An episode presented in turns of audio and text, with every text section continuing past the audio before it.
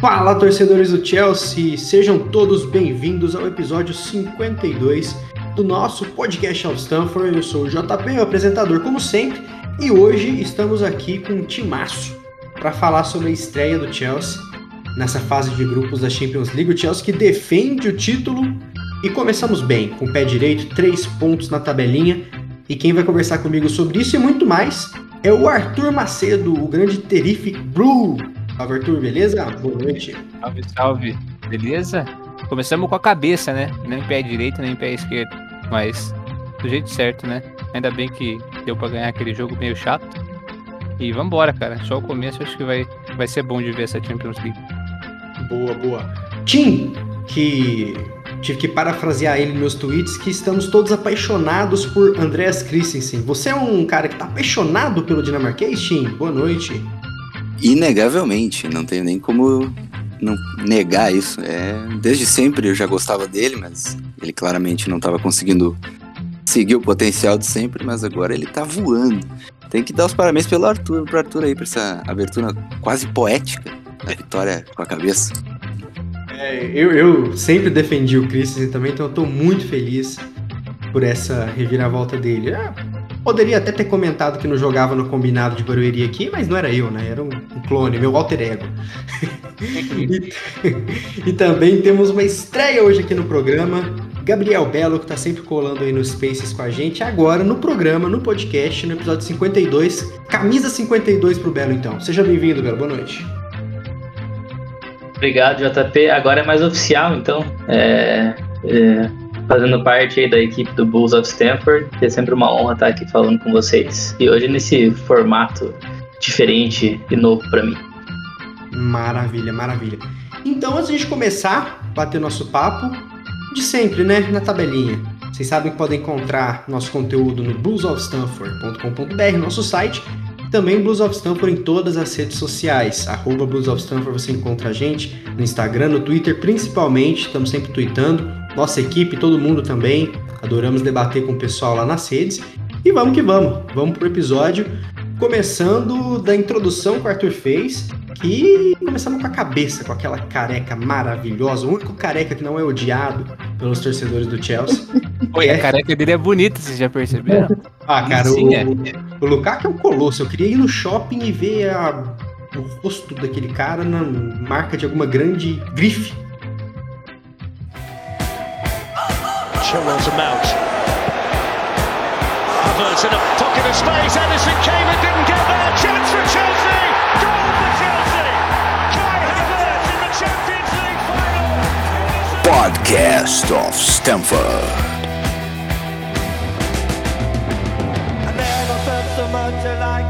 I think I'm a special one. Porque ele é um modelão, né? Vamos falar da beleza do Lukaku por um minuto. É, aqui, é, é, é, um nível acima do normal. Tem que falar. é um nível acima do normal. E já fez gol com o pé direito, já fez gol com o pé esquerdo e fez o gol de cabeça, que é o que estava faltando. Quatro gols em quatro jogos, 1 a 0 E vamos falar um pouquinho sobre o jogo. Começar com o Tim. Tim, se enganou quem achou que o Zenit seria um passeio no parque, hein, cara? É um time muito organizado, chato de jogar, fechadinho contou com boas atuações dos brasileiros na medida do possível. O Douglas Santos, eu achei que jogou muito bem. E como que você analisa esse, esse, resultado, cara? Porque foi o que a gente conversou depois. É importante ganhar jogo onde se joga mal também, né? Para começar a criar aquela gordurinha. O que, que você acha?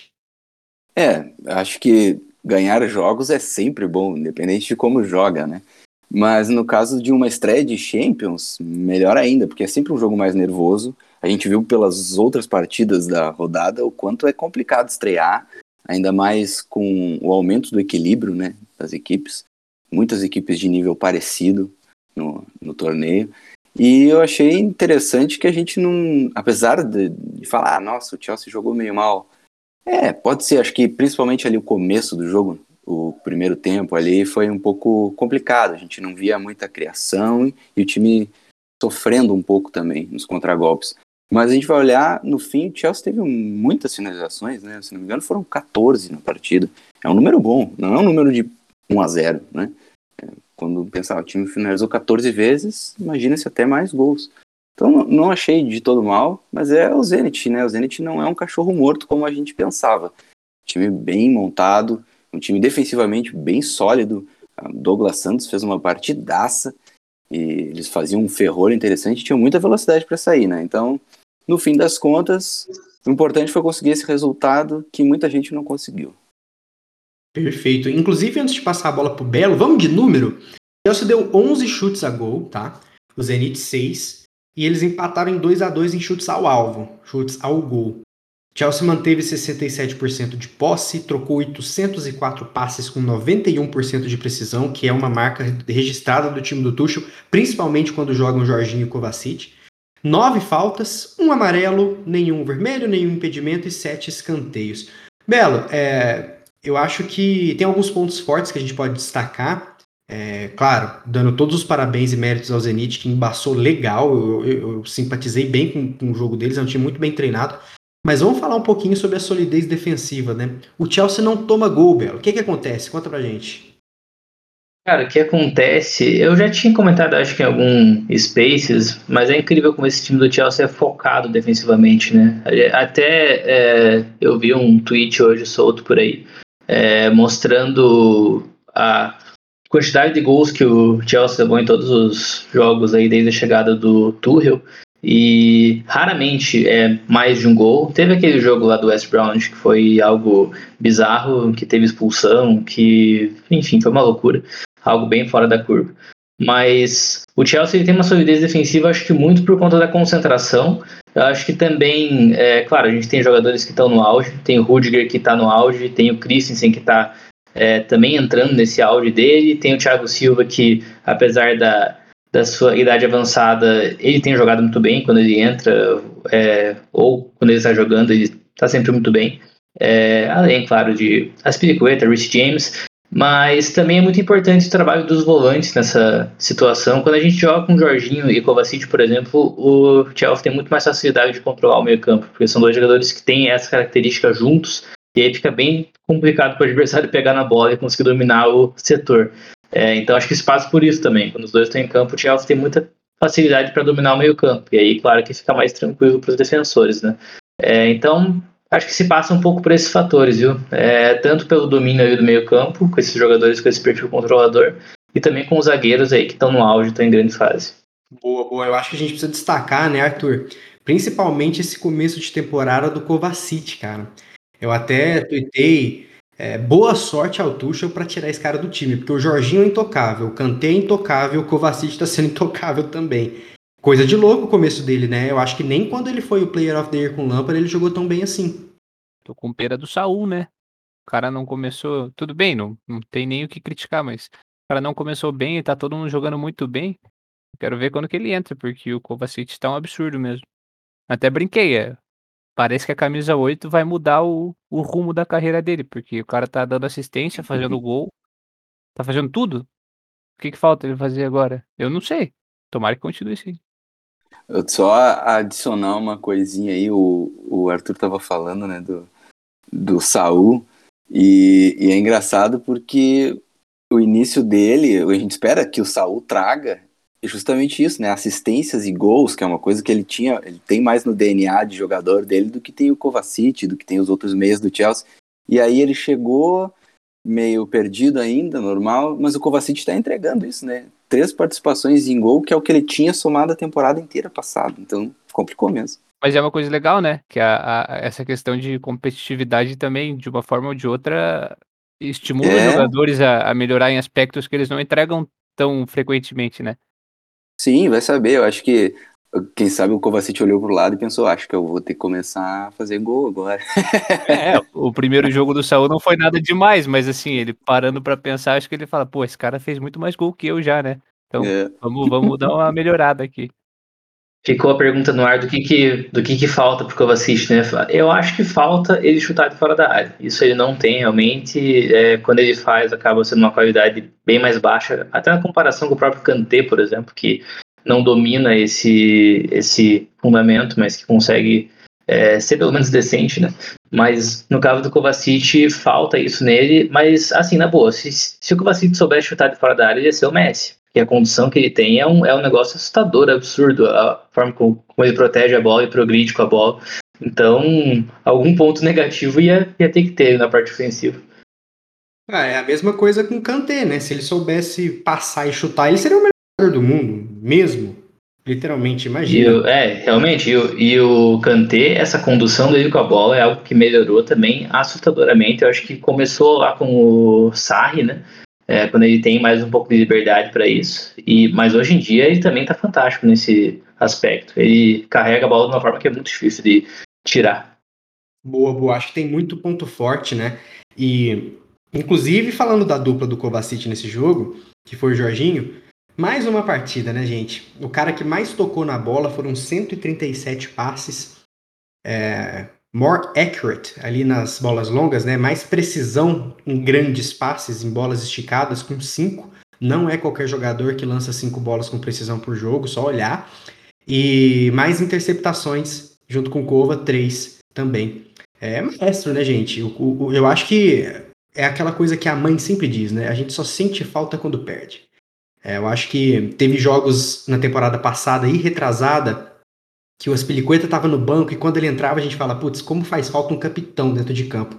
Mesma coisa com o Jorginho.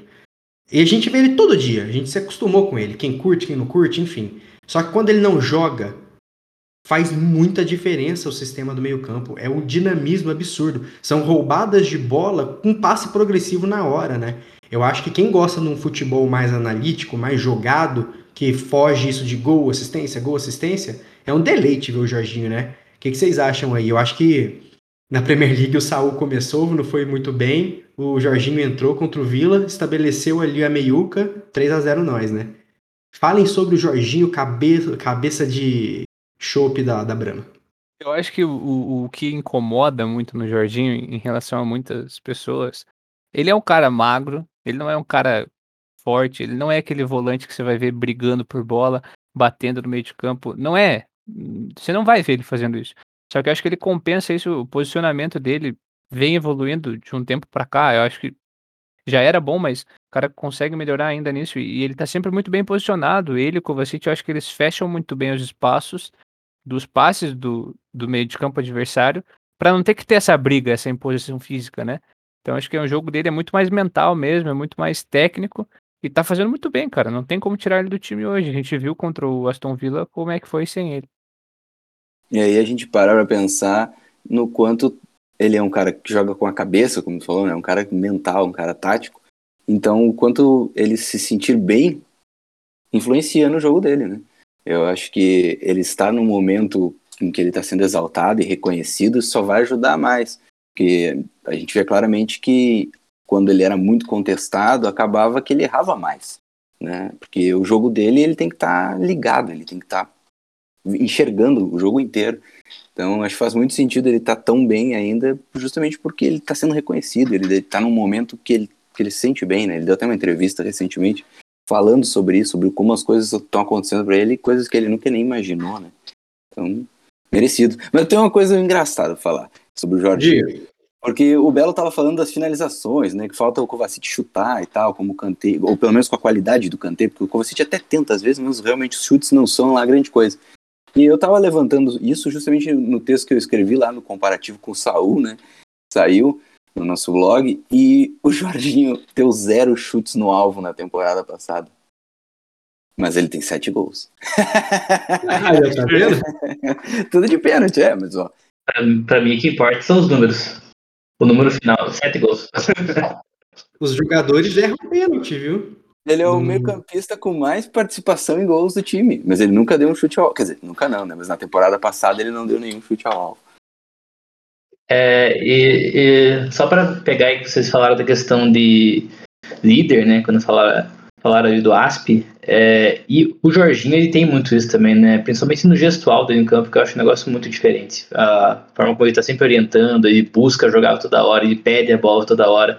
É, eu acho realmente que o Jorginho ele pensa ser um dos, um dos melhores jogadores do mundo. Ele, ele realmente tem isso dentro da cabeça dele, porque ele comanda o jogo de uma forma é, assim que é assustadora, pensando em QI, assim, sabe? Em atitude, em se apresentar. E ele precisa que a gente diga para ele que ele é um dos melhores do mundo, porque ele vai continuar crendo nisso, ele vai continuar se apresentando toda hora, ele vai continuar ajudando o time. Ele com a confiança alta é um perigo para os adversários. Para a gente, eu acho que é, que é o que é o contrário, sabe? Quando ele tá nervoso, ele, tá, ele fica mais é, suscetível aí a cometer erros, enfim. Então, ele precisa estar com, com essa confiança alta, porque ele é um jogador que tem uma atitude muito diferente. Ele é um cara que lidera muito em campo e, e se ele não estiver bem, é um perigo, porque ele se apresenta muito, né? Então a chance de cometer um erro também acaba sendo um pouco maior. Não, justamente, justamente. Eu acho que Jovacic está muito bem aí e ainda tem o Kanté e o Saúl para entrar nesse time. Boa sorte ao Tuchel, uma dor de cabeça que eu não queria ter, mas é muito bom ter um meio-campo assim em altíssimo nível, né? E o jogo mental do Jorginho realmente faz toda a diferença. Porém, tem um outro jogador que eu queria destacar, né? A gente falou do sistema defensivo como um todo, mais um partidaço do Rudiger, como sempre, né? Christensen tirando todas as bolas. Falamos do Jorginho, do Cova. Começamos a, falando do Lukaku, né? Eu acho que simplesmente sensacional a cabeçada de Almanac, com o cruzamento do Asp. Cansou de consagrar o Morata, assim, né? Metade dos gols do Morata do Chelsea foi com essas bolas do Asp. Mas a gente precisa falar de Eduardo Mendy, gente. Foi o gol de número 50 dele. Espero que venham mais 50, depois mais 50, mais 50. E de 50 ele teve 29 clean sheets, mais um. Só foi vazado na temporada duas vezes, na Supercopa e o pênalti do Salah pela Premier League. É, ele sentiu, né, no início do jogo, ali no aquecimento, o Gava, nosso Vitor Gava, estava lá em Stamford Bridge, viu, comunicou a gente ali, a gente entrou em pânico, mas ele voltou, deu tudo certo, jogou soberano demais na área, né? Jogo de pés ali, eu já não fico mais nervoso, eu até espero que ele jogue com os pés mesmo. Só que a diferença de outros goleiros aí é que ele agarra também, né? Não joga só com os pés. O que vocês acham do Mendy? Que jogador, né? Que goleiraço. Overall 83 no FIFA, viu? Isso é um absurdo. É um crime. Se ele fosse loiro, seria 90. Se ele fosse loiro espanhol, seria 90, certeza. Cara, o que eu acho do Mendy que é muito importante a gente ressaltar é a questão da oportunidade e da observação do mercado que o Chelsea teve na época, né? Porque até foi algo que ficou um pouco mais em voga. Agora, quando chega o Lukaku, né, o Chelsea paga um valor muito alto por ele, muita gente já questiona, ah, tem 28 anos. Cara, o, essa idade aí, entre 27 até o começo ali 31, 32, às vezes é o auge do atleta, porque ele, é, psicologicamente, ele tá mais forte, sabe? Em muitos momentos. E aí, claro, que o rendimento acaba crescendo muito. E o caso do Mendy, ele é um caso típico do jogador que, além dele não ter feito base, né, certo, é, ele não ter tido um grande destaque nos primeiros anos de carreira, ele acaba sendo escanteado pelo mercado pela idade. E o Chelsea vai lá e consegue achar essa oportunidade, traz ele para ser esse titular, e ele, desde então, ele, ele crê que essa é a grande oportunidade da vida dele. Ele parece amar o clube e se dedica muito. Então, até que vocês falaram desse jogo com os pés, né, que eu acho muito interessante no caso dele, porque hoje eu vejo ele como assim um dos cinco melhores goleiros da Premier League com os pés. Ele vai muito bem, ele, ele raramente comete erros é, e fica em muitas situações ali de muita pressão, porque o Tuchel força muito essa saída. Então, e ele está conseguindo dominar isso cada vez mais. E além, é claro, é, da forma como ele se posiciona muito bem. Ele é gigantesco, ele tem 1,96m, salvo engano. Então isso ajuda muito. E, pô, ele é um, é um goleiraço. Mas eu queria destacar essa sacada do Chelsea trazendo ele. Sem ser jovem, sem ter uma carreira vitoriosa, de grandes números. Foi algo de, algo de observação mesmo e que deu muito certo um belo trabalho aí de Peter Cech, né? Que a gente sabe, segundo os reportes ali, que foi quem costurou ali para trazer o Edu. É, goleiraço mesmo, acho que cada vez mais soberano e, e, ele tem aquela, aquele mojo, né? Aquela coisa de que vai ser ídolo do Chelsea, né? Eu acho que o Chelsea sempre teve muito bem servido de goleiros, Cuditini, Cech, Courtois, querendo ou não, né? A saída dele, enfim, mas foi um belo goleiro campeão. E agora o Mendy, o Kepa meio que quebrou isso, né?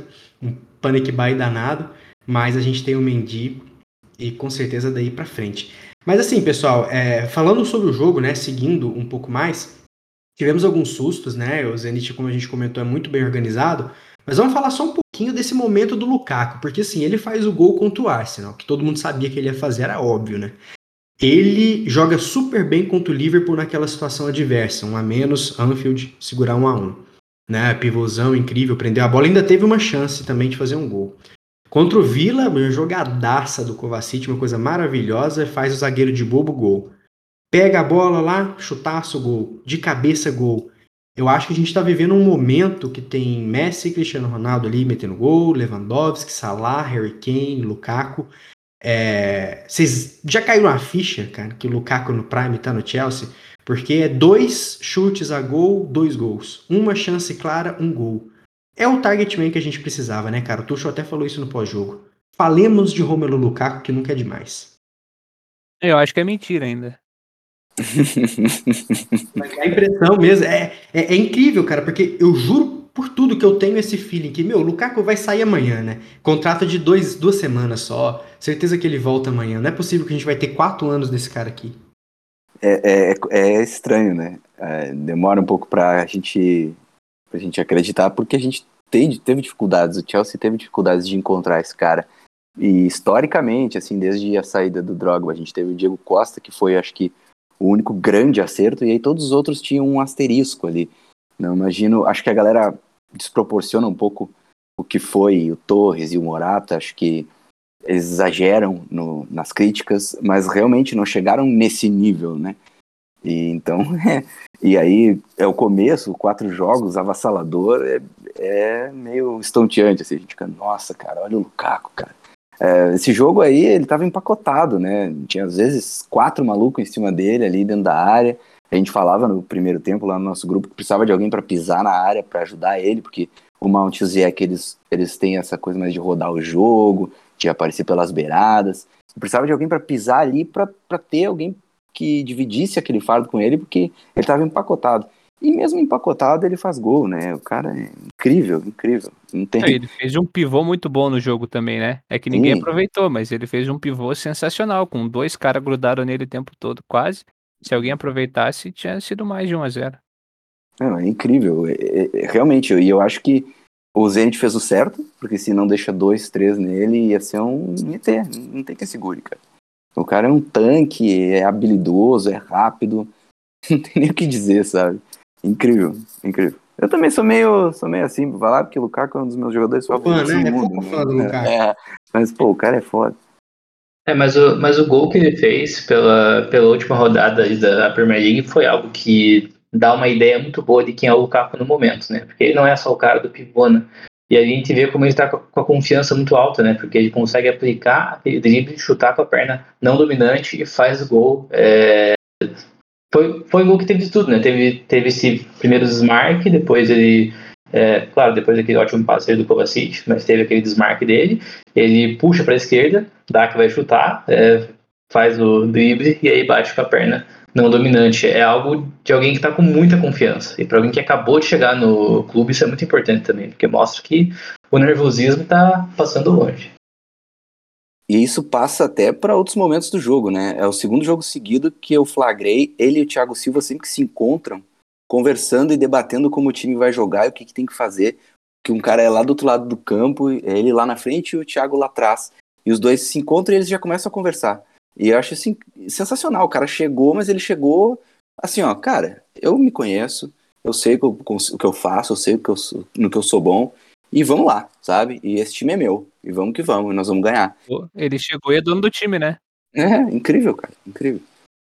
Ele tem, ele é o pacote completo de um atacante. Ele tem a confiança, ele tem a habilidade, ele tem a força, ele tem a, o fator defini, definidor ali, aquele cara do X Factor, do gol no momento certo, e ele ainda é líder. O que mais a gente quer, sabe? É, é, só se ele começar a sentar com o Tuchel, tipo, pré-jogo e os caras começar a decidir tática juntos, tá ligado? É. Acho que é o que falta só pra ele. Não duvido. É, eu também não. É, a gente sabe o quanto é importante, principalmente em Premier League, os jogadores identificarem o que, que não tá rolando dentro de campo e ajustar, né? Porque se for depender 100% do treinador, o que é o correto, né? Você confiar no seu treinador. Mas você tem que ter adaptabilidade, né? Você tem que saber o que, que tá funcionando, o que, que não tá, por isso que muitas vezes a gente vê ele saindo da área buscando o jogo. Ainda quero ver mais isso. Eu acho que de target man funciona perfeito, é o cara que tá fazendo gols. Mas eu acho que a gente ainda vai ver muita coisa do Lukaku. E se ele quiser ser treinador, vai ser um bom treinador, viu? Porque é lúcido, é inteligente e eu acho que o time falou tudo. Ele veio com essa mentalidade de o time é meu, mano. Eu sou o dono do Chelsea Chelsea agora, eu vou virar senador desse troço, vou ganhar, vou ser artilheiro. E como é bom ter esse cara, né? Tava sentindo muita falta. Só que, avançando um pouquinho no papo, né? Já que a gente tá falando de, de elenco, ele fez o pivô e muitos, muitos jogadores não aproveitaram. A gente jogou com Mount e Ziyech. O Ziyech não tá bem. Ele tava muito bem, mais uma vez lesionou, não voltou bem sempre tentando a genialidade, né? Muitas vezes ele poderia fazer o simples que daria certo, mas ele não tá jogando legal. O também não fez boa partida. Porém, temos Havertz, Werner, que está bem preterido no banco. Como vocês enxergam esse ataque, né? Porque a gente sempre desenhava Malt, Havertz e Lukaku, que é o que eu acredito que o Tuchel quer também. Mas dentro desse contexto de rotação, eu acho que o Chelsea precisa não só ver o homem, mas ver o sistema que vai dar mais o mapa da mina para o Lukaku e vice-versa. O Lukaku dando o mapa da mina para os demais. Como vocês enxergam essas adaptações aí, é, principalmente na fase de ataque? Cara, é, eu acho que ainda vai é, ter muito acerto, sabe, para a gente ver esses parceiros ideais, pensando que o Chelsea agora joga de outra forma, né? é, considerando essa entrada do Lukaku. Eu também me, me preocupo um pouco, sabe? É, eu acho que o Lukaku ele tem muito para dar pra gente, muito para oferecer mesmo, além do pivô, mas eu também acho que o Chelsea nesses primeiros jogos está indo muito pro pivô, sabe? É, não sei como que vai ser isso nesse primeiro momento, mas eu sei que o Lukaku pode oferecer mais que isso, né? É como você comentou que, que tem vontade de ver fazendo mais coisa, né? Acho que ele vai, vai é, fazer de alguma forma, mas nesse primeiro momento acho que o pessoal está muito apaixonado ali em, em mandar pivô para ele, que ele faz tudo. É, mas enfim, é algo que acho que tende a mudar um pouco. Mas pensando no pivô mesmo, eu acho que tá faltando o Timo Werner, hein? Porque o Timo Werner, ele é com certeza o jogador do nosso ataque que tem essa movimentação mais caótica. Ele, ele, ele se movimenta muito bem para abrir espaço, ele acha espaço com muita facilidade também. Consequentemente, ele perde muito gol, mas eu acho interessante, porque o cara que perde muito gol é geralmente o cara que não para, sabe? é, se ele, ele, se condiciona a perder gols. Isso é importante também. então, é claro, aí vai da pontaria dele, dele melhorar, enfim, né? Mas o Werner é um cara que, para mim, não faz o menor sentido, por exemplo, que o Werner tenha ficado no banco mais uma vez e o Ziyech tenha tido tantos minutos. Eu não gosto do Ziyech, já comentei em outros momentos, pelo menos não nessa função. Eu acho que ele é aberto pela direita, é, naquele esquema lá do Lampard, né? Eu já comentei isso em Space também. Ele é um jogador muito bom, muito bom mesmo. Ele pegando a bola cravada lá pela direita, tentando uma, meter aquele passe dele que é muito único. É, mas nesse esquema do Tuchel eu não gosto. Ele teve raríssimas atuações, na minha opinião, que foram boas, é, além dos gols, né? Porque ele é um bom finalizador. É, então, cara, para mim ele é o que teria menos minutos. E aí ficaria aquela companhia ali é, de três vagas, né? Ficaria entre Havertz, Werner e o Mount o Mount ainda começou bem, mas é um jogador fantástico. Ele tá sempre. É, sempre achando, né? Sempre gerando muito jogo. E o Havertz, eu acho que ele se movimenta é, pior sem a bola, assim, na comparação com o Mount e com o Werner, mas ele entrega mais que os dois próximo da área. Ele é um finalizador é, fantástico, ele protege bem a bola também. Ele tem um sangue muito frio. Então, é um pouco complicado, sabe? Você pensar nas companhias de 10, porque os três são muito bons, mas aí depende de cada cenário. Pois é, na partida do Vila, né? Eu, o Lukaku até falou do Werner. O Werner entrou no fim, jogou muito pouco, e o Lukaku já ressaltou a importância dele no gol, né? Então, a gente vê que nessa questão da mobilidade que o Belo ressaltou, o Werner ele é o melhor mesmo do, do ataque. Ele, ele é o cara que ele ele consegue abrir o espaço para todo o resto fluir melhor. Então, nesse sentido, acho que ele é realmente melhor que o Havertz. Agora, eu não consigo não querer o Havertz titular, sabe? Eu vejo o Havertz um cara com muita qualidade, um cara com muita habilidade. E, e ao contrário do Ziyech, que também é um cara habilidoso, eu, eu concordo com o Belo, acho que ele não encaixa bem. Esse é o grande problema. Acho que o grande problema do Ziyech é justamente esse. Ele é um jogador que ele precisa estar em conexão com a equipe. E ele tem que ser meio que o maestro dessa equipe. E nesse Chelsea ele não vai ser. Ele não vai ser por questão de esquema, ele não vai ser por questão de, dinâmica de jogo. Então complica para ele ser a primeira opção. Eu ainda fico com o Havertz no geral, porque acho que o Havertz no, é mais completo.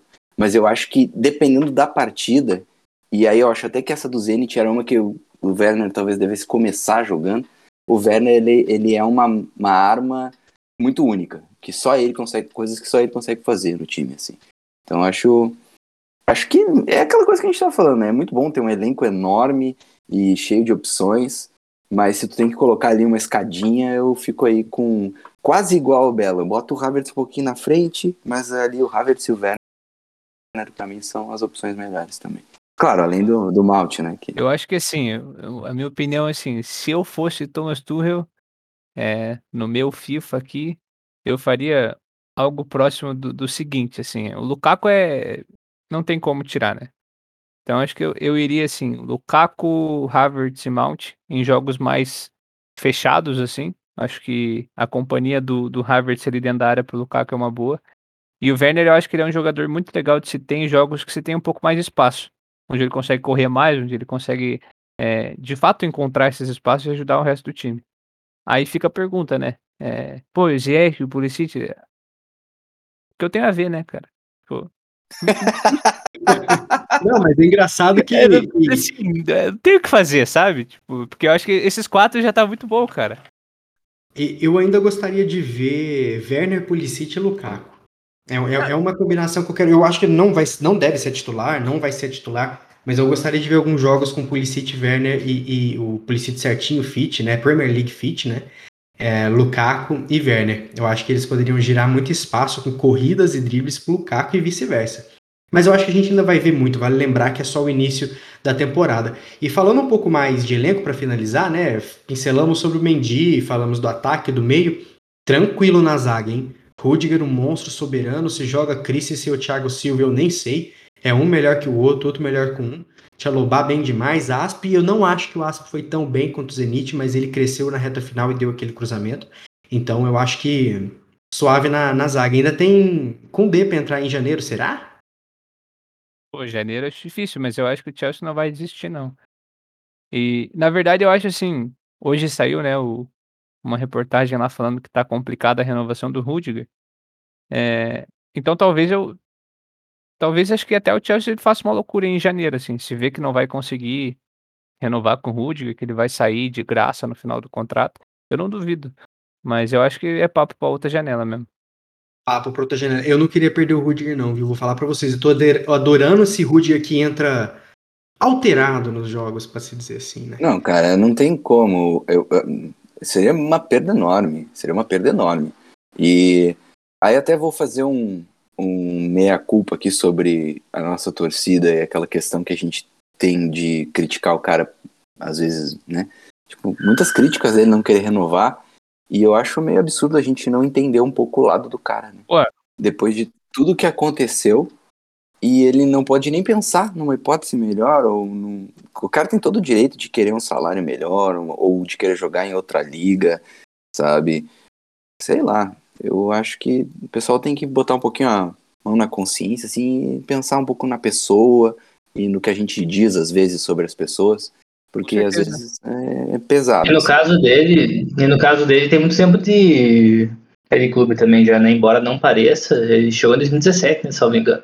É, então, Isso, já são quatro anos, já, já é um ciclo longo, né? Então, se é da vontade dele também, eu respeito. E, e claro, né? Pode ser também uma questão aí pensando em melhores valores e tudo mais. Mas se for a vontade dele sair mesmo, eu acho que a gente deve respeitar, porque ele é um campeão pro clube, né? É, já é um ídolo. mas vou lamentar. Eu não estou Claro. preparado para perder o Rudiger. Eu não estou preparado para isso. Não, pô, e, o- e o- e o nível recente dele é de, é de top 3 zagueiros do mundo, assim. Ele tá jogando Com muita certeza. bola. Ele é dominante, ele é muito rápido, ele tem uma atitude muito vencedora. É complicado.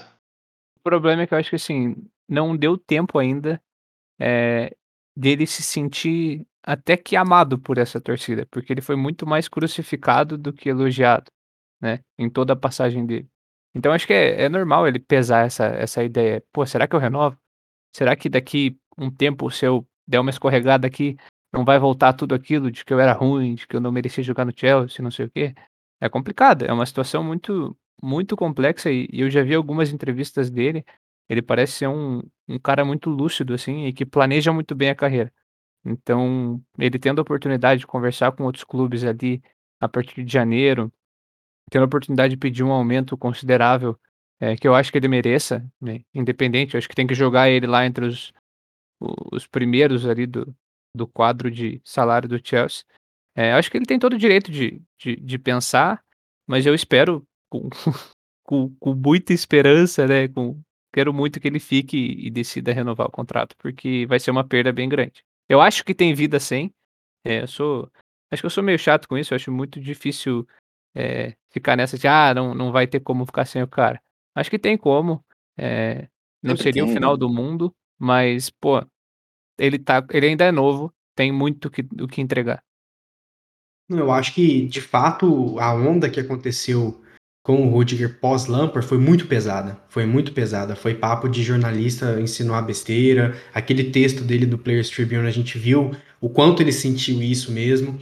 E totalmente de acordo em pesar as opções. Merecidíssimo aumento, pelo amor de Deus, né, gente? É taça e performance. A gente tá falando, não tá falando de um cara que ocupa espaço, que faz bem o feijão com arroz, né? Mas complementando a informação, eh, tá complicada a renovação dele, mas nada que diga que não vai rolar ou que vai também. Conversas agora. E o Christensen tá para sair. O Christensen é um jogador que deve ficar, já deu algumas entrevistas falando que se visualiza em Stanford Bridge por muitos e muitos anos. Bom demais, porque esse também, o que o Tuchel fez com o Rudiger, com o Christensen, a gente fala muito do sistema defensivo, mas não é só sistema, não. Ele pegou dois caras ruins, estavam jogando mal, e transformou em dois colossos que estão entregando absurdos, né? Mas fechamos, pincelamos bem aqui nosso elenco. Agora Cara, só, é, só bem rápido, contar para você que o Rudiger do Lampard foi, foi o jogador que mais me irritou no Chelsea nos últimos muitos anos, assim. Mais que qualquer um que vocês pensem. Nossa, eu queria matar aquele cara. Nossa, era, era tanta decisão burra, mas nossa senhora. Mas depois que eu, que eu fui ver o quanto ele estava exposto também na, naquele time, porque e, e daí, como ele é meio maluco da cabeça, assim, eu acho que o psicológico dele não estava em dia mesmo, assim. É, ele estava errando muita decisão boba. Eu estava a ponto de matar o Rudiger. Eu, eu e o esquema, eu acho que é, é, é, algo fundamental. Eu não sei se chegaram a ver. Que também expôs Jorginho, né? Que também expôs então, o Marcos Alonso, que também expôs o Rudiger é. ali, que nasceu os chamados renegados ali, né? Que a gente tanto fala. Mas realmente é totalmente entendível ele querer pesar opções. O Tuchel já tentou levar ele para o PSG. Estão é, dizendo que o Real Madrid tá de olho, Bayern. Assim, imagina esse cara no Bayern. Tá louco. Tem que renovar.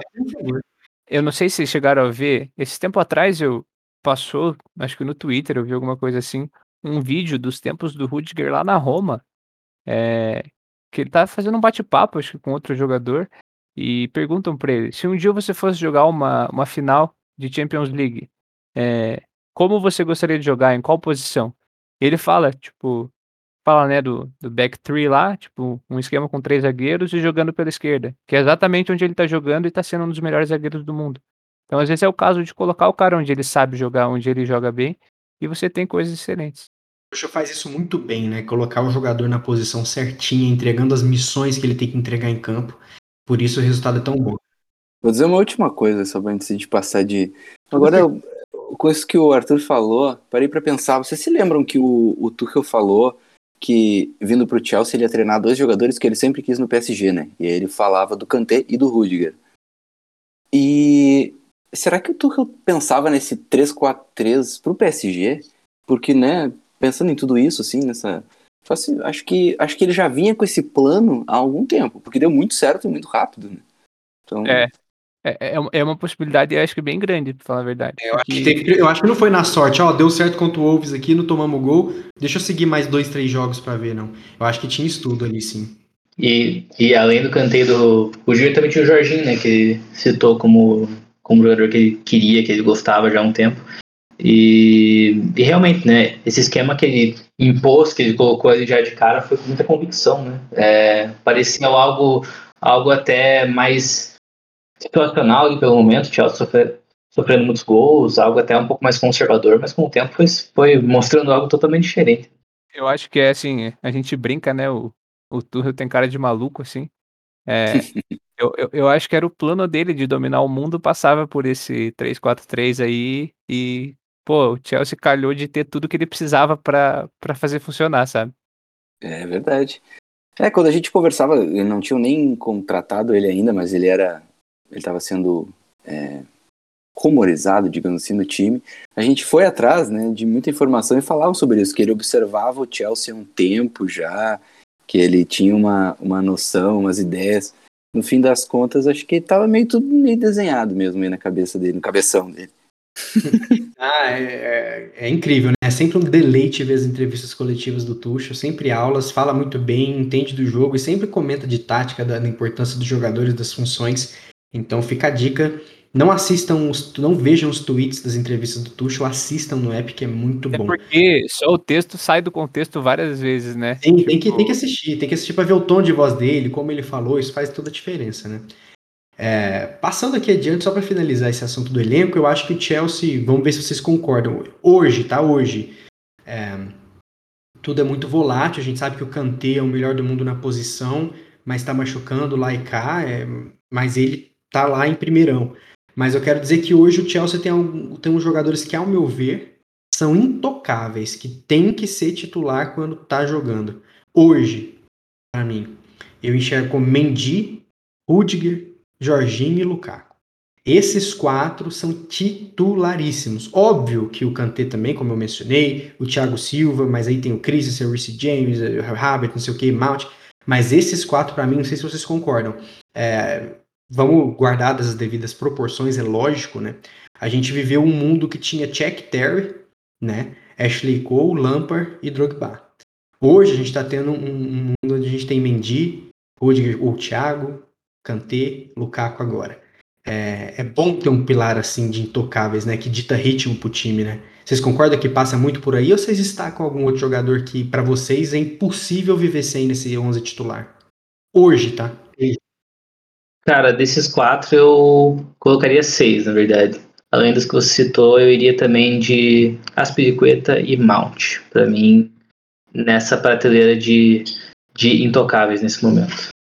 É, o Asp é o Asp, né? É, eu sou suspeito com o Asp também. Não, e eu, eu comento, o objetivo também da pergunta foi mais porque o Asp a gente tem o Reese, o Thiago a gente tem o Christensen, uhum. é, o Kovacic a gente tem o Kanté, é o Mount, a gente tem o Havertz, barra Werner, barra Ziyech, barra Pulisic. Agora, Mendy, é, Rudiger, Jorginho e Lukaku, se sai, eu acho que o downgrade é muito maior do que se os demais Ah, não. Ah, tá, nesse sim. Eu acho que eu não me expressei bem no início, mas agora eu acho que ficou meio claro, né? É, eu acho que assim, é, quanto ao, ao, ao Thiago e o Asp, eu acho que um dos dois tem que estar em campo. Sabe? Porque eu, eu acho que o Rudiger, ele é, no momento, ele é uma máquina, ele é um monstro. Mas o líder da defesa é ou o Thiago ou o Asp. Então, se joga o Asp, pode ser o Christensen. Se joga o Thiago, pode ser o James. Pode ser o Chalobah, sabe? Não tem problema, porque eu acho que o, o, sistema funciona. Mas esse cara que coordena ali é importante. É a espinha dorsal, né? Eu acho que se tirar, como você falou, tira esses quatro aí, já era, né, meu? É o downgrade. Isso que eu quis dizer. É, esses quatro não tem reserva. É, não é. tem reserva pro Jorginho, não tem pro Lukaku, não tem pro Mendy e não tem pro Rudiger, que é aquele zagueiro da esquerda com um jogo progressivo, guerreiro, brigador, que expulsa jogador. É, é, é assim, não, esses quatro, ao meu ver, não tem reserva. Nem o Kanté, o Kanté é uma entidade. No mundo não Entendi. tem. É, no, ah, não, pegando esse, esse ponto realmente faz, faz mais sentido assim. É, talvez eu, eu, não concorde tanto nesse sentido com o Jorginho, porque eu acho que o Jorginho, dependendo do jogo, talvez seja até interessante outra opção. Mas, assim, ele é o, ele é o melhor daquela faixa do campo. É como o primeiro volante hoje, fazendo a função que ele faz. Eu, eu vejo poucos, assim, no mundo mesmo. Mas pensando no elenco, acho que tem jogos que talvez seja melhor sem ele, mesmo que eu ame o jogador do fundo do meu coração. É, eu só coloco o Asp mesmo porque eu acho que a liderança dele é, é uma coisa que foge um pouco do, do normal, assim. Acho que não é aquela coisa de gritaria que muita gente às vezes gosta de ver, sabe? Aquele capitão que tá dando coisa errada, ele tá gritando, assim. Eu acho que ele é o tipo de jogador que, que ele é um líder por, por ser um exemplo, sabe? Acho que se você pegar e perguntar o que é ser Chelsea, defina isso com um jogador. É, passado recente, nem tão recente, que faz muito tempo que ele tá no Chelsea, mas Piliqueta acho que é o melhor nome. Ele sabe exatamente o que é vestir aquela camisa e, e eu acho que só dele estar tá em campo, só da, do, dos jogadores conviverem o dia a dia com ele, eles aprendem muito sobre o que é ser Chelsea, sobre o que significa a camisa, o clube, e eu não tiro ele de forma alguma. Mas é só isso. Foi o que a gente comentou no início do programa, né? É, a gente aprende quando na dor, né? Quando faz falta. Teve jogos que. O dia que eu. que eu, assim, sempre curti o Asp, mas vocês sabem que eu sempre tive. Eu não vou dizer pé atrás, eu nunca duvidei do Asp, nunca critiquei, nossa, não gosto. Mas eu não ouvia como um senador, assim, como, nossa, uma Chelsea Legend. O dia que eu vi e que eu migrei pro fã-clube e hoje eu chamo ele de senador capitão Aspilicueta, no mesma prateleira de Ashley Cole ali, de, de, dos demais. Eu acho que Lampard, Drogba, Check e Terry são uma entidade. Putz, pra alcançar esses caras é osso. Mas no, no hall dos senadores eu coloco aspa. O dia foi quando a gente apanhou do Ash Brown. Ele não jogou, que foi a estreia do Thiago, que ficou 3 a 3 Quando ele entrou, cara, eu, eu fiquei tranquilo. Quando ele entrou, a gente empatou 3 a 3 Eu falei, meu, como faz falta a liderança do Aspa. Assim, eu, eu senti falta, eu falei, meu, desculpa a todas as vezes que eu falei que esse cara não era senador. Eu aprendi na dor o quão esse cara faz falta. Não, e, não, e além disso, assim, é claro que é uma questão muito importante isso que vocês colocam, mas ele tecnicamente para mim também é uma referência. Ele, na parte ofensiva, por exemplo, acho que ele ainda que ele ainda é muito subvalorizado, sabe? Ele tem uma precisão muito grande quando ele vai para o ataque. É, mesmo que não seja o jogador de tanta profundidade, mas ele tem uma precisão muito alta. E defensivamente também ele é muito bom. É, não, nada, nada, ele, nada, nada, ele já tá com duas assistências pro Lukaku. Sim. É, então, só essa questão também, eu, eu considero ele fantástico. E, assim, tecnicamente, eu acho que ele ainda tá um passo à frente do, ali do próprio Rhys James. É, mesmo que o Rhys James tem potencial mais alto, na minha opinião. Até por ser fisicamente um jogador que é, que é muito absurdo, assim, que é muito fora do curva. É, mas, tecnicamente, eu também considero o Asp uma liderança para o elenco. Show, show demais. É, eu acho que falando um pouco mais de elenco, só que agora na nossa agenda, né? É, eu tô curioso demais para ver o que, que vai rolar. Por quê? Muita gente esperava o Werner contra o Villa, não rolou, contra o Zenit, não rolou. É, as mesclas de jogadores, o Mount descansou, um jogo voltou agora, o Ziyech tá na sequência.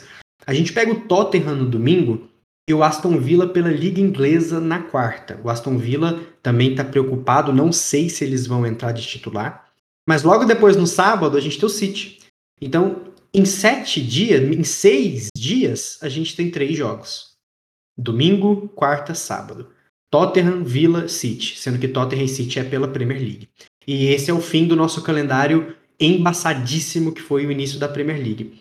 É, curioso, né? Vocês estão curiosos também para saber o que, que o Tuchel vai fazer, o que, que vai rolar, o que, que, que, que ele vai fazer, porque imagino que o Lukaku comece, mas ele, será que ele vai querer já fazer alguma gestão de minutagem na Liga Inglesa, como vocês visualizam essa agenda. O Tim falou esses dias, pô, saudade do Chelsea ter jogo todo dia. Tá aí, Tim, jogo todo dia.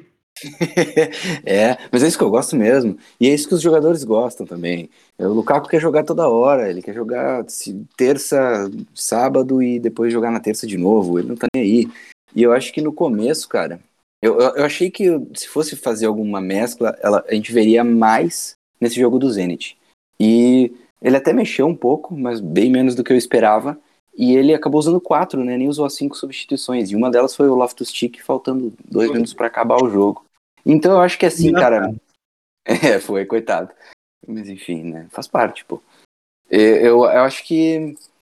Cara, ele não vai.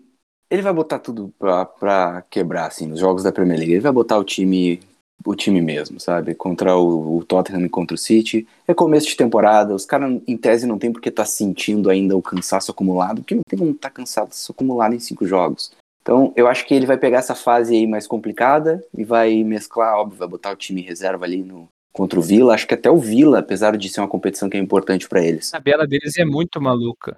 Pois é, eles têm jogos muito difíceis, né? Eles vão pegar o Everton nesse final de semana, que o Everton tá empatado em pontos com, com a galera lá de cima da, da Premier League. Aí tem a Copa da Liga com a gente no, no meio de semana. Aí depois eles jogam United Tottenham. Então, assim, é, é, é difícil, cara. É, então acho que eles também vão mesclar ali. E aí eu acho que aí o Chelsea pode botar as ervas, mas contra Tottenham e contra City acho que vai com, com todo pano aí, não tem mistério não. Pô, eu acho que aí a gente vai poder confirmar aquela teoria de que Mount, Havertz e Lukaku é realmente o trio inicial dele, né? Também acho que ele vai, não tem como não ir com força total contra Tottenham e City, isso não, não existe. Contra o Villa eu acho que ele vai descansar bem, assim. Talvez nem tanto, mas talvez trocar algumas, algumas peças. Depois temos a Juventus, que em tese o jogo mais difícil, porque é lá, né, na Itália, em Turim. E depois tem aquela sequência que a gente pode dizer que, olha, é uma sequência ok, tranquila, entre aspas. Southampton, Brentford, Malmo, Norwich, Newcastle. Eu acho que aí a gente vai ver rodagem de time, viu? Aí eu acho que a gente vai ver rodagem de elenco. Porque o Southampton é aquela coisa, faz bons jogos, mas perde muito ponto. Brentford é uma incógnita. Malmo é fraco, Norwich tá fraco, Newcastle tá fraco. Depois é Malmo de novo que é fraco. Burnley que é uma retranca. Só que agora eu me sinto mais confiante para furar retrancas, não sei vocês, né? Mas vai ser interessante ver essa, essa rodagem de elenco assim, né? Vocês concordam também? E acho que é um momento mais apropriado também, né? Aí a gente vai poder. Dá para fazer isso e já, já dá para talvez detectar algum cansaço. Que Sim. agora é.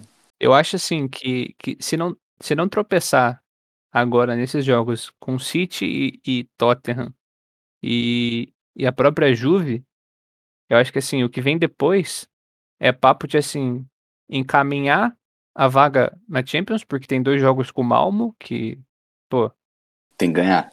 que eu não, que eu não vá virar meme, mas, pô, não, não pode nem pensar em perder ponto. Então, assim, encaminha a classificação na Champions e não tropeçando ali com Tottenham e, e City, os próximos jogos de Premier League, eu acho que assim, é pra tentar dar uma disparada e mostrar, ó, estamos aqui e a gente quer brigar pelo título. Porque a tabela vai ajudar. E, e, assim, pegando toda essa sequência de rodagem de elenco e tudo mais, é, eu ainda torço, sabe? É, por uma recuperação do nosso querido Pulisic. Não, eu confesso que eu, que eu não lembro do grau da, dessa última lesão dele. Me, me atualizem. É, mas, cara, eu acho que ele saudável, ele é um jogador que é muito, muito interessante para ser uma opção, pelo menos na frente do Ziyech, porque o Pulisic ele funciona muito bem nesse esquema do Tuchel. Ele sabe se movimentar muito bem, ele tem uma fluidez muito grande, ele finaliza bem as jogadas. Eu, eu gosto dele. Eu achei um jogador muito bom. Pena que fisicamente ele não consegue entregar aí para ter uma sequência, mas espero que nessa que nessas rodagens que ele tenha chances de entrar e se recuperar, até assim pensando se ele não ficar, né, para que ele possa ter uma boa sequência e ter uma uma, uma sequência de carreira boa né, para ele, talvez em outro clube. Deixa eu lançar uma para vocês aqui. Como vai ser o Saul Niguez nessa, nessa sequência, né? Porque o Tuchel bancou logo de cara a estreia dele, falou que treinou bem, mas ele sentiu muito a Premier League. Eu, zero desespero, zero drama, zero criticismo. É, ele simplesmente sentiu o ritmo. Os jogadores da posição dele na La Liga andam, trotam em campo. Ali ele sentiu fisicamente, não o físico dele, mas a pegada física do, do, do adversário, do, do Vila principalmente. É, tempo de bola, passe errado, enfim, não rolou, não rolou. Ele ainda não chegou na Premier League, o que é baita normal, super normal. Mas como vocês imaginam que, que o Tuchel vai lançar o Saul? Não acredito que seja contra o Tottenham City, mas ali talvez contra também contra a Juventus, não sei, não consigo desenhar isso, mas contra o Vila na liga novamente, talvez, ou vai esperar uma partida ali contra o Malmo, Norwich para tentar dar um ânimo. Como, como vocês colocariam o Saul é, nessa gestão de minutos depois da estreia dele que não foi muito legal? Cara, eu acho que inicialmente. Eu, eu, eu vou dizer uma coisa. Eu acho que na Carabao ele vai jogar. Conhecendo o Tuchel, o Tuchel não bota o time sub-23 para jogar a Copa. Ele muda o time, mas ele bota sempre um time de jogadores que fazem parte do time que ele tem, né, do elenco dele. Então acho que ele vai jogar ali. Já vai ter esse gostinho de novo contra o Aston Villa. E acho que a questão dele, cara, não foi nem não é nem tanto do físico do jogo, mas acho que o Villa foi muito inteligente ao ver que o Jorginho que o Chelsea tinha naquele dia era o Saul. Não era o Jorginho. E subiram a pressão demais ali. A gente viu no primeiro tempo o Villa insistindo naquela pressão na saída de bola. E aí tu pega um cara que nunca jogou na Premier League, não tem um encaixe com o time, ficou fácil de explorar isso. Então eu vejo muito mais um mérito do que aconteceu no jogo do Villa do que necessariamente falhas do Saul, porque era natural que ele não fosse bem, né? O Kovacic está muito bem. O Jorginho ele estava tendo um descanso por causa da questão da data FIFA. Então acho que o Saul não vai ser o cara que vai entrar assim de novo de cara. Mas espero ver ele aí na Carabao. Acho que, vamos lá, tua segunda chance de jogar contra o Villa, vamos pegar esse ritmo aí. Acho que vai ser. E é legal de ver. Até porque é Carabao Cup, né? Se der ruim Se também. o Vila novamente, seria poético, né? Ver um, uma masterclass do Saul ali contra o próprio Vila. Né? Eu acho um ponto que o Tim trouxe com relação ao jogo do Vila. É, e eu acho que talvez não tenha sido tanto por culpa do Saul, é, mais propriamente dito assim. É, tem que ver, porque eu não consegui pegar muito bem o porquê da saída de bola ter ficado tanto com ele naquele jogo, porque ele estava jogando com o Kovacic, que é um especialista em saída de bola. Então, e naquele lance da, da falha dele que ficou mais claro, é um lance que não estava pressionado, sabe? Ele tinha espaço para sair jogando, tentar alguma ação, mas ele acaba se perdendo mesmo com a bola.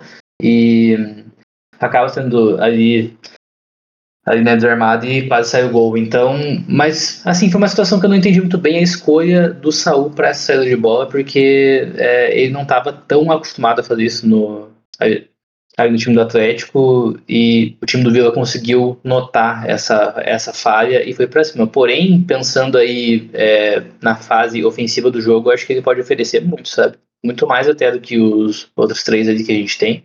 Então acho que a presença dele vai vai depender muito do jogo e eu espero que o, que o Tuchel teste bastante nesse sentido com esses, com esses jogadores do meio campo ali, com os volantes, porque cada um dentro da, dentro da sua particularidade é muito bom e o, e o Saul no ataque ele tem algo que os outros não têm. Com certeza. Ele, nesse momento, num momento em que o time tem muito controle, como foi inclusive contra o Zenit em boas partes do jogo, ter um meio-campista como ele que aparece muito mais para finalizar e que tem um bom chute de fora da área e que é mais criativo, porque ele é mais criativo do que o Kovacic, apesar do Kovacic estar tá muito bem agora, mas no geral, né, mais que o Kovacic, mais que o Kanté, é, eu acho que vai dar muito certo ainda também. Ele é, um, é aquela coisa, se o Tuchel conseguir trazer o Saul de 2017, não, não sei não, cara. Vai, esse time vai ficar um cano. Eu ainda acho que o, o Saul vai ser um presentinho pro Tuchel ainda, se ele jogar minimamente bem na, na temporada. Porque o valor dele é, é bem acessível. É, e, e, tudo que o Saul precisa e o torcedor quer ver é uma patada na entrada da área no ângulo ali, que é uma coisa que o Saul é especialista. Acho que ele tem 48 gols pelo Atlético, 40 foi tudo de fora da área, assim. Eu que vai trazer confiança, ele vai se sentir bem, vai falar, poxa, eu posso avançar e pregar para gol, deixa eu entender mais a posição, a dinâmica da Premier League, deixa eu entender que eu preciso dar um passo além da conta, eu preciso correr aqui e ali. Eu acho que zero desespero para a atuação dele. Na real, eu, eu, pelo menos na minha timeline, não vi ninguém se desesperando. Um ou outro falar, ah, espanhol tinha que ser, né? Isso aí é, é, papo torto, né? Mas eu concordo com o Arthur. Acho que pode ser um presentinho ali pro Tuxa no final. É, a cláusula dele não tá cara. Então acredito que a gente possa ter o Saul ali. Papo para outro programa, né? Porque isso implica em Gilmore, implica em Gallagher, implica no Rice, Declan Rice. Esse, e, é o cara. E, e, aí a gente troca uma ideia sobre isso aí mais para frente, em dezembro aí, quando tiver Boxing Day e tudo mais, a gente vê. Mas é isso, pessoal. É isso que a gente preparou no programa de hoje. Falamos sobre Zenit, falamos sobre a caminhada que vamos ter aí, jogos de assim dia não, praticamente muito sobre o elenco, que está bonito, elenco bom, nosso banco sempre muito legal, com jogadores que podem mudar a dinâmica, podem trazer algo novo. E a gente espera que o time do Tuchel e o próprio Tuchel sempre siga evoluindo para a gente defender esse bicampeonato aí. É isso, obrigado, Belo, espero que você tenha curtido sua estreia aí no nosso programa, volte sempre.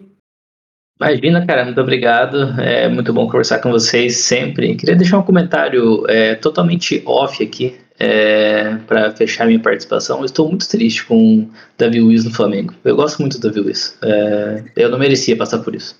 Vou criar um grupo aqui entre você e o Gava para vocês trocarem uma ideia. Que dois fãs aí do Davi. Mas vai deitar no futebol brasileiro, viu? Não, Ele, com certeza. Diego Costa. Com certeza, mas pô, eu fico triste no Flamengo. Pô, complicado. Boa, boa. Poderia ir para um time mais simpático, né? Seria bom. Valeu, Arthur, mais um. Brigadão. Valeu, eu que agradeço. Sempre bom estar aqui, sempre papo muito bom e vamos para cima que tem muita coisa boa para acontecer. Valeu, Tim. Obrigado mais um episódio. Valeu, valeu, gente. Bem-vindo ao podcast agora, Belo. Prazer estar aqui com vocês. E só, já que a gente falou de patada aí de longe, eu queria deixar aqui minhas saudades ao Bala, que é o esse ano. Que agora me bateu uma... Ele desse ano contra o Arsenal com, com assistência do Lampard. Chute parecia que ia sair na linha lateral. chute é pra lateral do campo. Foi, fez a curva e entrou no V. Que coisa É só dar bola no pé do Kovacic, pô. Olha. É, uma hora ele vai começar a acertar. né? É, não sei, do jeito que tá. É. fase do menino Cova tá boa. A 8 caiu bem de. Cara, é. Eu nunca vou esquecer os tweets do Belo quando foi anunciado que o Kovacic ia pegar a 8. Ah, eu me Ele merece. Twitter. Ele merece. É, sim. Ele merece. Eu- Ela fala até que é o melhor oito da história do Chelsea. Depois Sim. daquele colaço. Sim, sim. Ah, essa parte eu vou ter que cortar. Sim, sim, sim, sim. Senão vai dar processo, gurizada. Vai dar processo. Aí, aí vocês estão entrando em território muito obscuro. Mas caiu bem de fato a 8. Assim como caiu bem o clique de vocês no nosso Twitter, no nosso Instagram, no nosso feed, no seu agregador favorito. Sempre muito bom ver crescendo, ver a audiência crescendo. Recentemente pegamos top 10 em podcasts ali na Apple Podcasts e em Sports. Então, no episódio do Lukaku, com o grande Fred Caldeira da TNT, participação da Clara Albuquerque também. E espero que vocês compartilhem nosso episódio, mandem no grupo de futebol europeu de vocês, no Twitter, né? Vocês encontram a gente lá, pra gente trocar uma ideia, bater um papo. Estamos sempre sempre que possível, claramente. Valeu, pessoal, obrigado. Esperamos no mínimo mais uns três gols do Lukaku aí contra o Tottenham. E um abraço. Esperamos que dê tudo certo. Valeu, fui!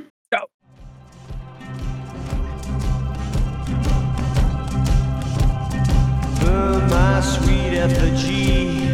I'm a road runner. Spill my guts on the